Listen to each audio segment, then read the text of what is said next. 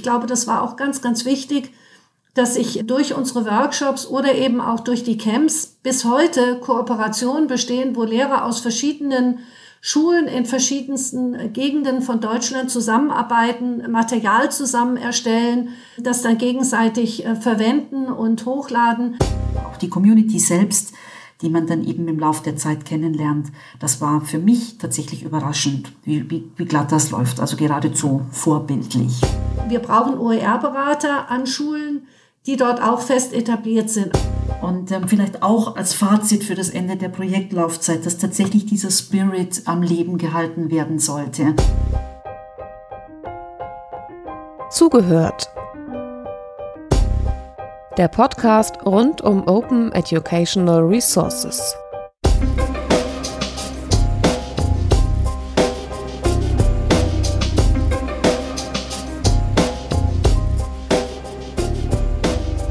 In unserer Podcast-Reihe Zugehört sprechen wir über Open Educational Resources im Großen und Ganzen und Allgemeinen und im ganz Konkreten und Praktischen.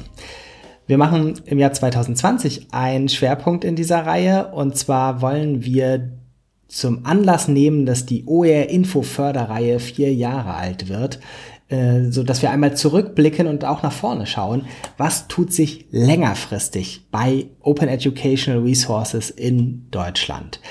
Dazu haben wir heute zwei Kolleginnen zu Gast, die bei OER Info für den Bereich Schule zuständig sind. Das sind Susanne Fritz und Christina König. Beide arbeiten beim FWU, das Institut für Film und Bild in Wissenschaft und Unterricht. Und ich freue mich erstmal sehr, dass die beiden da sind und würde eine kurze Vorstellungsrunde machen, bevor wir genauer schauen, was beim Thema OER 2016 passiert ist, 2020 passiert ist und in den kommenden Jahren passiert. Susanne Fritz, genauer gesagt Dr. Susanne Fritz, ist Referentin für Mediendienste, für Projekte und OER Info beim FWU. Susanne, seit wann machst du das und was genau kann man sich darunter vorstellen? Also ähm, im FWU bin ich schon sehr lange, seit 25 Jahren und bei OER, OER Info bin ich praktisch in der zweiten Phase dazugekommen, also das heißt seit zwei Jahren und betreue äh, mit meiner Kollegin zusammen den Bereich Schule und dort geht es vor allem darum, dass wir eben äh, OER in den, im Schulbereich, bei Lehrerfortbildung, in Workshops einfach bekannt machen. Ich habe vorher auch ein OER-Projekt unter der Förderlinie, nämlich Learn. Da ging es mehr um Lehrer und Multiplikatoren. Also es geht hauptsächlich darum, Lehrer einfach ähm, OER näher zu bringen und ähm, natürlich auch Blogbeiträge zu schreiben, Broschüren zu schreiben, Artikel zu schreiben. Und ähm, das Ganze, die Lizenzen zu erklären, wie man das Ganze einsetzen kann, äh, auch ein bisschen Spaß und Freude an dem Ganzen zu bereiten. Mhm. Darum geht es eigentlich jetzt hauptsächlich in dieser zweiten Förderlinie. Christina König ist die zweite im Tandem, Redaktion OR Info, auch beim FWU. Christina, magst du noch mal genauer beschreiben, was dahinter steckt? Ja, also ich bin schon seit 2016 dabei. Also ich durfte ganz von Anfang an mitwirken an Aufbau und Betrieb der Plattform, aber eben nicht nur der Plattform. Ähm, hinzuzufügen zu dem, was Susanne gerade schon ähm, erzählt hat, wäre auch ähm, der Aufbau der Dossiers auf ähm, äh, Open Educational Resources De. Also wir haben uns ganz stark bemüht, für die jeweiligen Bildungsbereiche auch ähm, im Internet entsprechende Informationen bereitzustellen, Best Practice Sammlungen, wo man OER findet, wie das funktioniert, ähm, alles, was man also als geneigter Nutzer rund um das Thema OER wissen muss. Und natürlich auch unser Wissen, wie Susanne schon sagte, in die Welt hinauszutragen in Form von Workshops ähm, und so weiter und die Community stetig aufzubauen. Euer Arbeitsbereich ist jetzt das Feld Schule. Für Menschen, die jetzt vielleicht erst in den letzten Jahren oder sogar Wochen auf das Thema Open Educational Resources gestoßen sind, wie würdet ihr denen beschreiben, war der Stand in diesem Arbeitsfeld Schule und OER 2016? Also dazu kann man sagen, also 2016 war der Begriff OER, Open Educational Resources, bei Lehrern und Lehrerinnen größtenteils völlig unbekannt. Also als wir angefangen haben mit unseren, mit OER Info und den OER-Projekten, war das wirklich ein Thema, was in der Schule überhaupt nicht bekannt war. Die meisten Lehrer hatten von dem Begriff auch noch nichts gehört. Also es war wirklich so Art Wüste. Es war völlig, völlige ähm, also man kannte es einfach nicht, das war die eine Seite. Die andere Seite war aber auch 2016, dass Lehrer und Lehrerinnen beim Einsatz von digitalen Medien wahnsinnig verunsichert waren. Ähm, sie wussten nicht, es gab zwar jetzt sehr, sehr viele Medien im Internet, auf die sie frei zugreifen konnten, sie wussten aber nicht, darf ich sie einsetzen, was mache ich damit, kann ich sie verändern. Also als wir angefangen haben, war da eine ganz, ganz große Unsicherheit in, äh, unter den Lehrern und Lehrerinnen. Äh, das Urheberrecht kannten sie nicht. Sie wussten wirklich nicht, was sie mit den Medien machen konnten. Also das war ein ganz, ganz großes Problem. Also auf der einen Seite OER unbekannt, auf der anderen Seite ähm, die Rechtslage in den Schulen ähm, auch unbekannt, Unsicherheit, was manchmal dazu führte, dass Medien eben gar nicht eingesetzt wurden oder zu wenig eingesetzt wurden. Und das Dritte war, die Lehrer neigten eigentlich dazu, ihre Materialien für sich zu behalten. Es gab keine große Lust oder äh, es war nicht gang und gäbe, seine Materialien untereinander auszutauschen. Jeder hatte sie in seinem Büro, in seinem Schreibtisch oder hatte sie in seinem PC. Ähm, auf die Idee zu kommen, das jetzt groß untereinander auszutauschen, kam man einfach nicht. Man hatte auch Angst manchmal vor Lehrern, die eben einfach immer nur von anderen die Materialien sich äh, abgegriffen haben und äh, man wollte auch nicht äh, die Kontrolle über die eigenen Materialien verlieren. Also man hat sie eigentlich immer so ein bisschen bei sich behalten. Ähm, da war einfach so viel zu große Angst. Man hatte auch Angst, wenn ich das jetzt weitergebe, kritisieren die, Lehr die Kollegen das, die finden vielleicht einen Tippfehler oder einen anderen Fehler. Also das waren so ein bisschen diese Ängste und auch ähm, diese Unwissenheit gegenüber freien Bildungsmedien, die wir am Anfang vorgefunden haben. Dann machen wir jetzt einen Sprung vier Jahre später ins Jahr 2020. Wie würdet ihr da die Situation beschreiben? Also, was man auf alle Fälle sagen kann, dass sich das Wissen um, um OER enorm verbreitet hat. Ähm, das liegt nicht zuletzt an der, an der Community, die natürlich stetig wächst. Wir sind ja sehr aktiv, das gesamte Team von OER Info, ähm, was Workshops und Veranstaltungen anbelangt, auch Fortbildungen an unterschiedlichen Institutionen.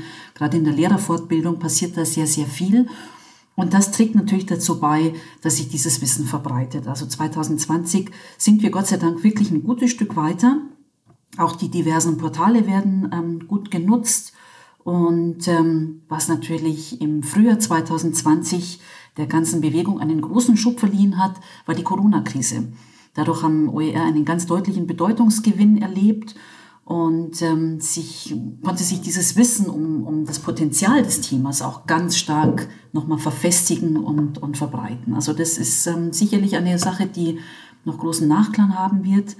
Ähm, man muss aber auch sagen, bei all diesen positiven Entwicklungen, die wir verzeichnen können, auch durch die Arbeit des, des gesamten Teams und von OER Info, ähm, muss man schon sagen, bestimmte Vorbehalte gibt es nach wie vor. Also ganz besonders die Themen, die Susanne angesprochen hat, was also Bedenken in Bezug auf Qualität von OER ähm, hingeht und ähm, auch diese, diese Angst vor Kontrollverlust, also das eigene Wissen und ähm, die eigene Arbeit in die Welt zu entlassen, um tatsächlich auch weiterentwickelt zu werden. Auch technische Schwierigkeiten gibt es nach wie vor. Also viele Lehrkräfte sagen immer noch, ja, ich würde ja gerne, aber ich weiß nicht wie. Also das mit dem Computer ist mir noch suspekt und was mache ich denn und wohin denn damit mit meinen Sachen? Und last not least, urheberrechtliche Bedenken. Also viele haben nach wie vor Angst, dass ähm, bei unsachgemäßem Umgang mit OER der Anwalt vor der Tür stehen könnte und man also mit dem sprichwörtlichen einen Bein im Gefängnis steht, was natürlich in fast allen Fällen maßlos übertrieben ist. Trotzdem werden die Vor Vorteile von OER durchaus gesehen. Also wie gesagt, die Bereitschaft, gemeinsam an Materialien zu arbeiten und ähm, auch die Veränderbarkeit und Anpassbarkeit des Materials und ähm, natürlich die, die Rechtssicherheiten, die durch die CC-Lizenzen geboten werden, die werden also immer stärker angenommen und das ist ein, eine deutliche, ein deutlicher Gewinn im, äh, im Vergleich zum Anfangszeitraum des Projekts. Jetzt haben wir erstmal den ganz großen Sprung gemacht von 2016 bis 2020. Könnt ihr beschreiben, was dazwischen geschah, was tatsächlich vielleicht aus eurer Sicht auch nicht passiert ist, was ihr anders erwartet hättet, ob es bestimmte Highlights gab oder bestimmte markante Punkte, die besonders wichtig waren. Ihr habt eben schon die Corona-Situation angesprochen, also die, die, die Phase sozusagen zwischen diesen beiden Meilensteinen würde mich jetzt nochmal interessieren. Also da war zum einen natürlich, dass es dann die OR-Infostelle gab, auf die man verweisen konnte, wo sehr viele Informationen waren, ähm, wo die Lehrer sich auch informieren konnten.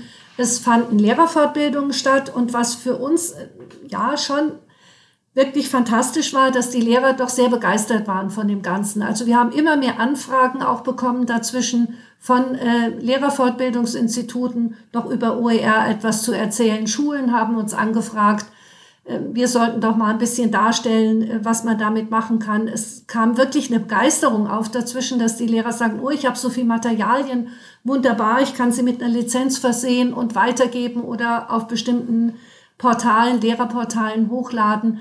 Also das hat uns sehr überrascht. Wir waren mit sehr viel mehr Skepsis an die ganze Dinge herangegangen. Was man auch nennen muss als feste Größe waren die OER-Camps, vor allem am Anfang auch die großen OER-Camps, wo wirklich sehr viele Lehrer auch hingegangen sind. In äh, manchen Bundesländern wurden die ja teilweise dann auch als Lehrerfortbildung anerkannt. Äh, da haben die sich getroffen und es haben sich auch kleine Netzwerke gebildet. Ich glaube, das war auch ganz, ganz wichtig, dass sich äh, durch unsere Workshops oder eben auch durch die Camps bis heute Kooperationen bestehen, wo Lehrer aus verschiedenen Schulen in verschiedensten Gegenden von Deutschland zusammenarbeiten, Material zusammen erstellen, ähm, das dann gegenseitig äh, verwenden und hochladen. Also äh, dieses, dieser kleine Netzwerkaufbau, und da haben die Camps auf alle Fälle ganz, ganz groß äh, geholfen und mitgeholfen. Natürlich ist die Community noch überschaubar. Es sind immer wieder ähnliche Lehrer, die kommen. Es kommen aber auch immer wieder viele Newbies, auch neue Lehrer. Wir werden auch immer noch angefragt und äh, es heißt, ja, da brauchen wir noch weitere Informationen. Ähm, es wurden Bedenken abgebaut, also äh, natürlich bestehen auch immer noch mal Unsicherheiten, was die rechtliche Lage angeht. Aber ich glaube, äh, sehr viel mehr Lehrer haben gesagt, das ist toll, wir gehen da dran. Man sieht es auch, dass immer mehr Kurse entstehen, die in, mit einer CC-Lizenz versehen werden und die verwendet werden. Ähm, es haben dann auch ähm, die Kultusministerien erkannt, also dass es eben in, in den Plattformen, in den, in, den, in den Schulplattformen, die in den einzelnen Ländern sind, eben auch immer mehr OER-Material eingestellt wurde. Also auch von der Seite kam die Erkenntnis, das ist doch was Gutes. Die Lehrer wurden selber auch ähm, ja, ein bisschen unterstützt da drin. Manchmal gab es auch Freistunden dafür oder eine Stundenreduzierung, wenn sie OER-Material erstellt haben und für die Schule und die Kollegen zur Verfügung gestellt haben. Also da ist eine ganze Menge dazwischen passiert und das waren eigentlich Punkte, die auch sehr wichtig waren. Andere Portale sind entstanden. Wir haben OER.schule vom FEU zur Verfügung gestellt, äh, wo Moodle-Kurse von Lehrern, die selber erstellt wurden, mit CC-Lizenzen hochgeladen wurden. Also die ganze Akzeptanz äh, wurde immer größer und es gab ja auch immer mehr Veranstaltungen, äh, Veröffentlichungen, Blogbeiträge. Ähm, die haben eben sehr, sehr viel ausgemacht, gerade im Schulbereich. Hm, man muss jetzt, bevor wir OER Info genauer anschauen, für die nicht eingeweihten kurz erklären, dass OER Info kommunikativ immer ein bisschen schwierig war, weil es gab zwei Sachen, die OER Info hießen. Die zentrale Anlaufstelle, die Informationsstelle OER zu erreichen unter openeducationalresources.de heißt OER Info. Und da gab es eine Förderlinie mit, ich glaube, insgesamt 23 geförderten Projekten, die auch mal mhm. OER Info hieß. Deswegen muss man immer ein bisschen genauer schauen, was jetzt gemeint ist. Ähm, gehen wir mal von euch aus. Was habt ihr gemacht, auch als Person, weil ihr unterschiedliche Hintergründe habt, im Rahmen dieser Förderlinie? Susanne, magst du anfangen mit Learn? Ja, also genau. Also wir, wir hatten am FEU beide äh, OR-Info-Linien, die du gerade beschrieben hast. Also wir hatten auf der einen Seite 2016 eins von den OR-Info 2.1 Projekten, wie sie hießen. Das waren eben diese 23 vom BMBF geförderten Projekte ähm, zu OER, parallel zu der Informationsstelle OER. Und dort habe ich eben ein Projekt betreut, das hieß Learn. Das lief in Bayern zusammen mit der Lehrerfortbildungsakademie in Dillingen. Wir haben dort Multiplikatoren ausgebildet, die dann in den Schulen wiederum die Idee des OER verbreiten, äh, erklären, was das Ganze ist, die äh, Lehrer auch dazu auffordern. Wir hatten ein Redaktionsteam, die eben ähm, Moodle-Kurse erstellt haben und OER erklärt haben, was ist OER, wie nutzt man OER, wie finde ich OER, äh, wie kann ich es veröffentlichen. Ähm, und diese Ausbildung der Multiplikatoren eben im Projekt Learn war so der erste Anfang, dass man eben so eine Basis hat. und die haben dann so Netzwerke gebildet. Das Ganze war eben nur in Bayern. Wir haben auch ein Konzept entwickelt, wie man solche Lehrerfortbildungen für Multiplikatoren erstellen kann, uns dort mit anderen äh, OR-Info-Projekten in anderen Bundesländern zusammengetan, so dass man eine, verschiedene Module hatten, die dann eben auch in anderen Fortbildungen eingesetzt werden konnten. Also das war jetzt diese eine Linie. Und dann war ich auch im OR-Info in der Informationsstelle eben jetzt seit zwei Jahren. Aber da kann, glaube ich, Christina ein bisschen was zu erzählen. Die war von Anfang an dabei. Ja, genau. Also ich war tatsächlich, wie gesagt, ähm, seit November 2016 beim Aufbau der Infostelle dabei, beziehungsweise eigentlich gab es die damals ja schon, die, das Portal zumindest. Und wir haben dann also ähm, in den vier Bildungsbereichen versucht, ähm, auf OER Info ein möglichst breit aufgestelltes Portal zur Information, ähm, Vernetzung und Wissenstransfer rund um OER aufzubauen. Das hat also ganz ähm, klein angefangen im Prinzip. Also wir haben uns Gedanken gemacht, wie soll die Seite aufbaut, aufgebaut sein, welche Farben soll sie haben, wie soll sie, sie aussehen, welche Typo, welche ähm, Grafiken und so weiter. Also das hat auch großen Spaß gemacht, weil es auch diesbezüglich für mich eine, eine neue Erfahrung war. Und ähm, wir haben natürlich diese Seite dann auch mit Leben gefüllt, indem wir ähm, themenspezifische Dossiers ähm, darin veröffentlicht haben, also die sich zu allen möglichen Aspekten äußern. Also wo findet man OER, wie setzt man sie ein, ähm, welche Probleme gibt es, wie lehrt und lernt man mit OER und so weiter und so fort. Also all diese Themen ähm, findet man auch jetzt noch auf der ähm, Informationsstelle zum Nachlesen, also mit vielen, vielen Link-Tipps angereichert, mit Materialien, kleinen Filmen zu den jeweiligen Themen und so weiter. Also das ist ein sehr großes und vielseitiges Angebot geworden im Laufe der Zeit, auf das man immer wieder zurückgreifen kann. Zum anderen haben wir natürlich als Transferpartnerinnen für den Bereich Schule ähm, sehr stark uns engagiert ähm, mit Workshops und Veranstaltungen. Also sei es in Form von Multiplikatorenbildung, Fortbildungen, wie eben mit der Lehrerakademie in Dillingen oder auch mit Workshops auf den OER-Camps, auf anderen Veranstaltungen, die sich also rund um den Bildungsbereich in der Richtung angesiedelt haben. Da waren wir sehr aktiv. Es hat sich auch gesteigert, ähm, die Nachfrage und auch die Aktivität. Das war am Anfang relativ wenig und dann mit stetigem Bekanntheitsgrad und auch mit wachsender Community wurde das im Laufe der Zeit immer mehr. Auf diese Art und Weise hat sich auch die Community an sich ähm, aufgebaut und wir waren natürlich nicht unmaßgeblich daran beteiligt, das zu pflegen und auszubauen. Ähm, indem also gerade auf den OER-Camps ein, ein gewisser Kreis von, von Bekannten dann mit der Zeit entsteht, ähm, sind bestimmte Dinge dann auch so Selbstläufer geworden. Ein weiterer Punkt, den wir unternommen haben, um da unser Wissen zur Verfügung zu stellen und in die Communities zu transferieren, waren die Webinare, die wir angeboten haben. Das waren im Rahmen von OER Info ähm, Veranstaltungen, die wir zusammen mit den äh, Redakteurinnen und Redakteuren aus den anderen Bildungsbereichen angeboten haben. Und da ging es auch quer durch den Gemüsegarten. Alles, was die Nutzerinnen und Nutzer zum Thema OER interessieren könnte, haben wir dann im, im Laufe der Zeit in verschiedenen Webinaren abgearbeitet. Ähm, und wir hoffen, dass das auch noch eine Weile weitergeht. Das war auch ein, ein, eine schöne Erfahrung, die auch gut angenommen wurde. Dann haben wir auch ganz klassische äh, Sachen gemacht, zum Beispiel OER-Broschüren für die Schule erstellt, die immer wieder reißenden Absatz finden. Also diese klassischen Dinge ähm, werden gerne genommen, egal wo man auftaucht, ob das jetzt ein Camp oder eine Didakta oder sonst was ist und ähm, verschiedene andere Kleinigkeiten, also ein OER-Bierdeckel beispielsweise und die Blogbeiträge und Artikel wurden ja bereits erwähnt. Also das war die Arbeit auf der Infostelle im Wesentlichen. Gab es irgendwelche Sachen, wir haben jetzt viel von den Geschichtsbüchern geredet, quasi von einer Chronik, wir wechseln in das Format Tagebuch. Gab es irgendwas, was ihr da Raum schreiben würdet, wo ihr sagen würdet, da wart ihr jetzt, weiß ich nicht, überrascht, weil was besonders gut geklappt hat oder was besonders schwierig war, vielleicht irgendwas auch nicht geklappt hat, irgendwas euch total überrascht hat?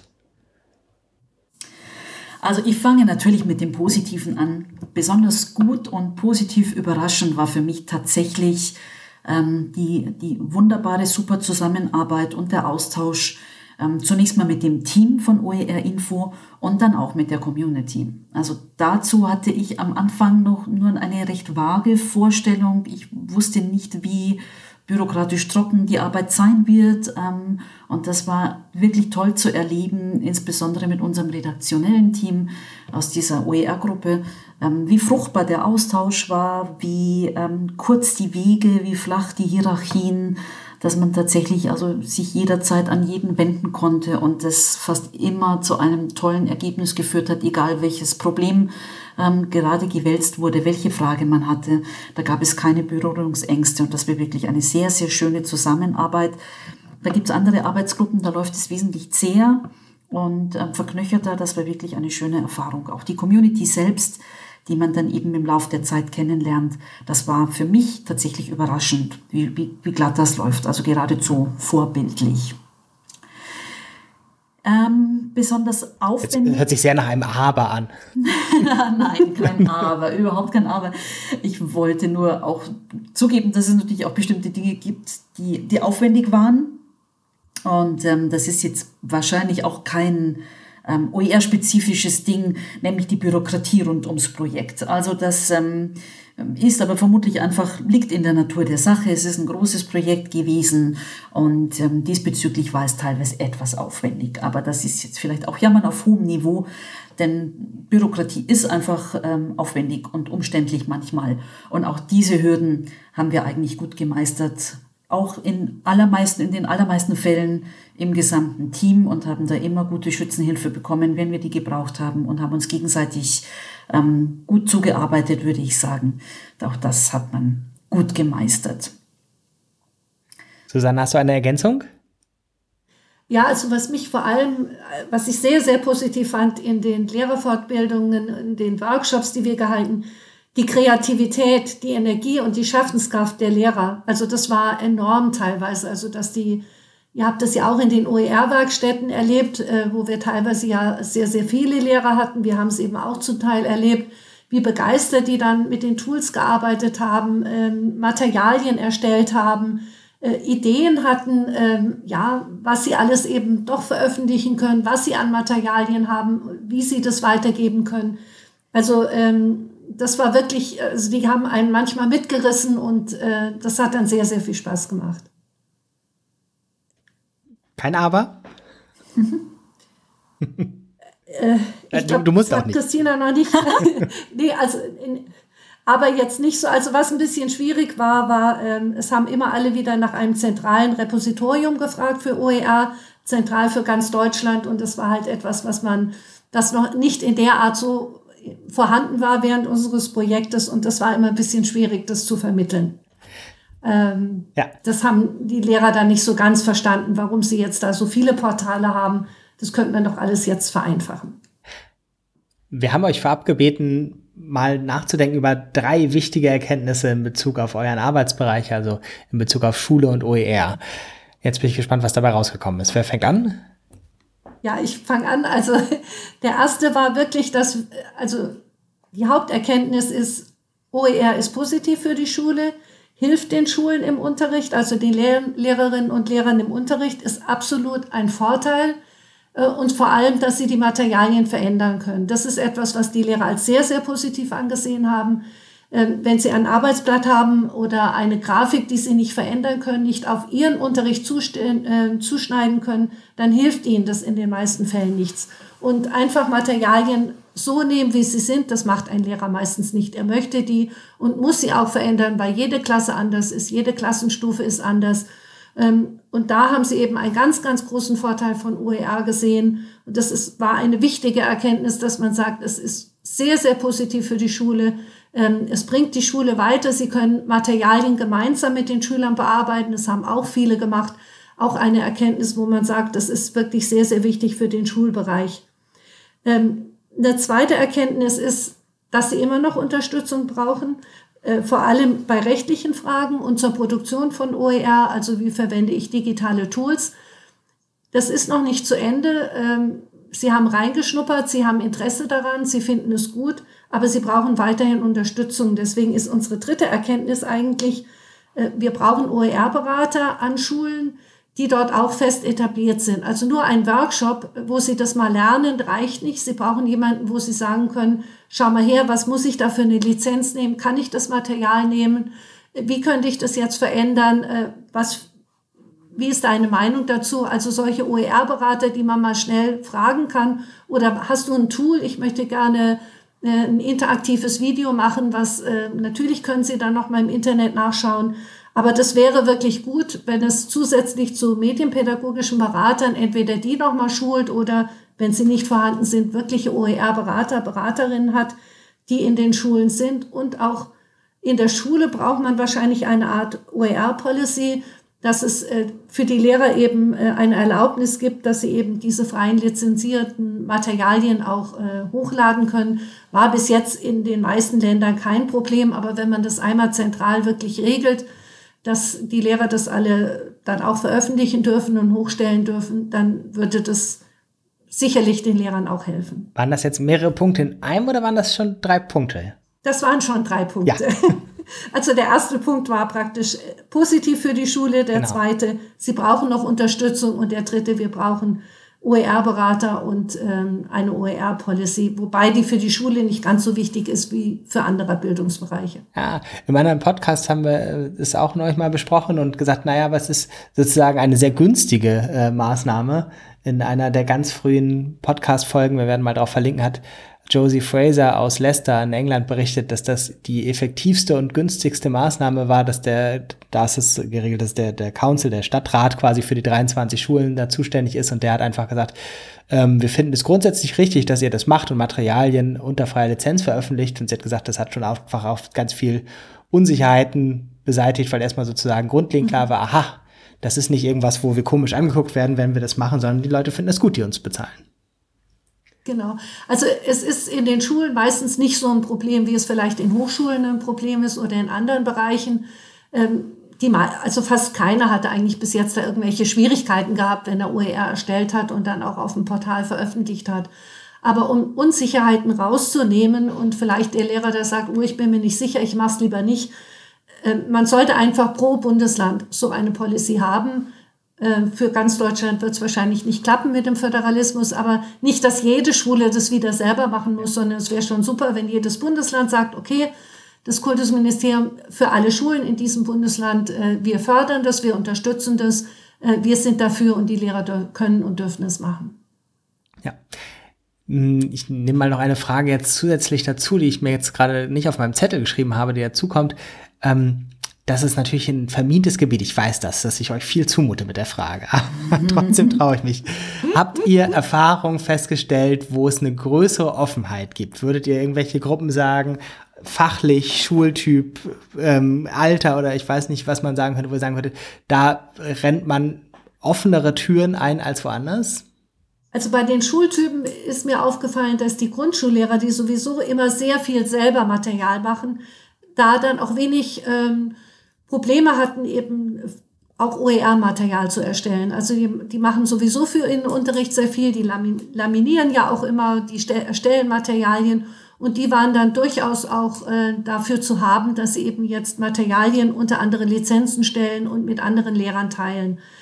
Aber ansonsten habe ich eigentlich zwischen den verschiedenen Schultypen ähm, keine großen Veränderungen gesehen. Es gibt natürlich immer mal den skeptischen Lehrer aber, oder Lehrerin, aber den finde ich in jedem Schultyp, ähm, der vielleicht da so ein bisschen. Die Dinge auch nicht weitergeben will oder sagt, nee, also ganz gute Materialien, die behalte ich erstmal für mich. Die mittleren Materialien, die stelle ich dann ins Portal. Die gibt es natürlich auch. Ich habe mal eine Studie, ich glaube, von der Deutschen Schulakademie gelesen, dass es tatsächlich auch ein deutlich kooperativeres Verhalten gibt unter Kolleginnen in, an der Grundschule. Vielleicht hat das auch damit zu tun. Ja. Wobei genau. man nicht weiß, was von was also, kommt. Also die arbeiten natürlich meistens sowieso, was weiß ich, alle Grundschullehrerinnen der dritten Klasse in einer Schule arbeiten sowieso gemeinsam. Und dann ist das, das Teilen auch einfach an der Tagesordnung, ja. Die sind es einfach gewöhnt, ja. Dann schauen wir in die Zukunft. OER Info läuft jetzt aus 2020 in dem Stadium, wie wir es bisher kannten. In die Zukunft können wir da nicht blicken, wie es weitergeht, aber vielleicht könnt ihr allgemeiner sagen, was würdet ihr sagen für den Bereich Schule? Was braucht OER da in den nächsten Jahren? OER braucht für den Bereich Schule eine ganze Menge Dinge. Also wir haben jetzt schön besprochen, was alles passiert ist, wie gute Entwicklungen wir haben, welche tollen Ansätze wir haben. Aber man muss einfach betonen, ähm, wir brauchen unbedingt eine Fortsetzung der aktiven Arbeit ähm, von den Expertinnen und Experten, die wir haben, durch Workshops und Multiplikatorenbildung. Das Ganze passiert, um, um diesen Wissenstransfer und die Informationen rund um das Thema zu verfestigen. Wir haben einfach erlebt, das ist noch nicht kein Selbstläufer. Also viele Dinge haben sich verankert, aber da müssten wir unbedingt weitermachen. Daran anschließend ähm, ist es sehr wünschenswert, das Thema fest in der Lehreraus- und Weiterbildung zu verankern, also an, Uni, an den Unis und, und im Referendariat. Denn auch diese Erfahrung haben wir gemacht, dass ähm, die, die jungen Lehrkräfte da viel affiner sind, viel zugänglicher und je früher dieses Thema in den beruflichen Alltag einfließt, desto selbstverständlicher wird es auch und desto fruchtbarer wird auch die Weitergabe. Weitergehen müsste es mit einer Verpflichtung für Lehrkräfte, OER selbst zu erstellen. Das könnte beispielsweise über extra Zeitkonten passieren oder eine extra Vergütung, wie auch immer das ähm, gehandhabt werden soll. Aber aus unserer Sicht wäre es nur so möglich, ähm, auch diese sehr breit angelegte Community zu stärken und, und zu formen. Und ähm, was man auch sagen muss, ähm, die Infostelle sollte weiter betrieben werden. Und zwar unter einem festen redaktionellen Dach. Also jetzt zum Ende des Förderzeitraums ähm, muss man ja mal sehen, was daraus wird. Aber wir würden uns sehr wünschen, auch ähm, als Teilbereich Schule von OER Info, dass wir weiterhin im Rahmen eines gut aufgestellten Teams ähm, für die Abdeckung aller einzelnen Bildungsbereiche sorgen können. Und dazu braucht es natürlich auch ähm, finanzielle Mittel. Also wir finden, eine finanzielle Förderung wäre weiterhin angebracht und ähm, sehr notwendig, auch um die gewonnenen ähm, Benefits auch zu sichern für die Zukunft. Und das, was wir über vier Jahre jetzt hier gemeinsam in einem tollen Team aufgebaut haben, auch ähm, weiterhin gut auf einen Weg zu bringen. Das ist eine lange Wunschliste. Oh ja, oh ja. Der Brief ans Christkind. Die, äh, ihr habt ja auch die Erfahrung, aus der ihr sprecht. Das ist ja jetzt nicht eine Wünsch dir was Liste, sondern eine der begründetsten Wunschlisten, die man wahrscheinlich finden kann zu dem Thema, weil ihr ja, ihr habt es beschrieben, vier Jahre bald in diesem Bereich aktiv wart und zwar an zentralen Stellen. Insofern freue ich mich sehr über die Einblicke, die wir hatten. Gibt es was, was in diesem Podcast noch unbedingt gesagt werden müsste? Oh, das ist jetzt eine Now or Never Gelegenheit. oh je. Fällt mir jetzt Nein, never an. nicht. ich glaube, ich, ich, glaub, ich habe genügend Wünsche geäußert. Also ich denke, ganz toll war in diesen vier Jahren eben die Zusammenarbeit in der Community mit den Camps, mit OER-Infostelle, mit OER World Map. Also, dass alle gemeinsam gearbeitet haben und dass auch bei den Bildungsbereichen das nicht immer war, nur war, ihr seid Schule, wir sind Hochschule. Auch da haben wir sehr viel gemeinsam gemacht, äh, auch gemeinsame Veranstaltungen. Und äh, also das hat sehr viel Spaß gemacht und ich glaube, das hat OER generell auch weitergebracht. Also man darf da nicht nur in seinen Bildungsbereich denken, man muss da einfach auch ähm, das Ganze im Großen und Ganzen sehen. Ja. Also, dann möchte ich jetzt an dieser Stelle Danke sagen, nicht nur für dieses Gespräch, sondern tatsächlich auch ähm, als nicht ganz Unbeteiligter an diesen ganzen Prozessen äh, für die Zusammenarbeit in diesen Jahren. Ich möchte jetzt, mir kam gerade noch ein Bild, das möchte ich noch mal teilen, wie stark tatsächlich das nicht nur für viele Leute, die engagiert waren, irgendwie so ein, ein Job war. Ähm, ich erinnere mich, dass wir im FWU, also richtig im Gebäude zu Gast waren mit dieser OER-Community, die ihr, die ihr jetzt mehrmals angesprochen habt, mit einem OER-Camp, wo ich dabei sein durfte. Es gab ja viele Veranstaltungen auch bei euch im Haus mit einem OER-Camp, da war ich auch mal dabei. Und was für ein Aufwand da betrieben wurde, da haben ja Leute ihre Büros geräumt, damit da kleine äh, Workshop-Runden stattfinden können. Es waren ganze Bereiche in Fluren, wo normalerweise die Kolleginnen und Kollegen einfach sich unbehelligt bewegen können, mhm. äh, für Workshops gesperrt worden. Wir haben alles an Gebäude, was da war, an Fluren, was da war, etc. für die Veranstalter genutzt.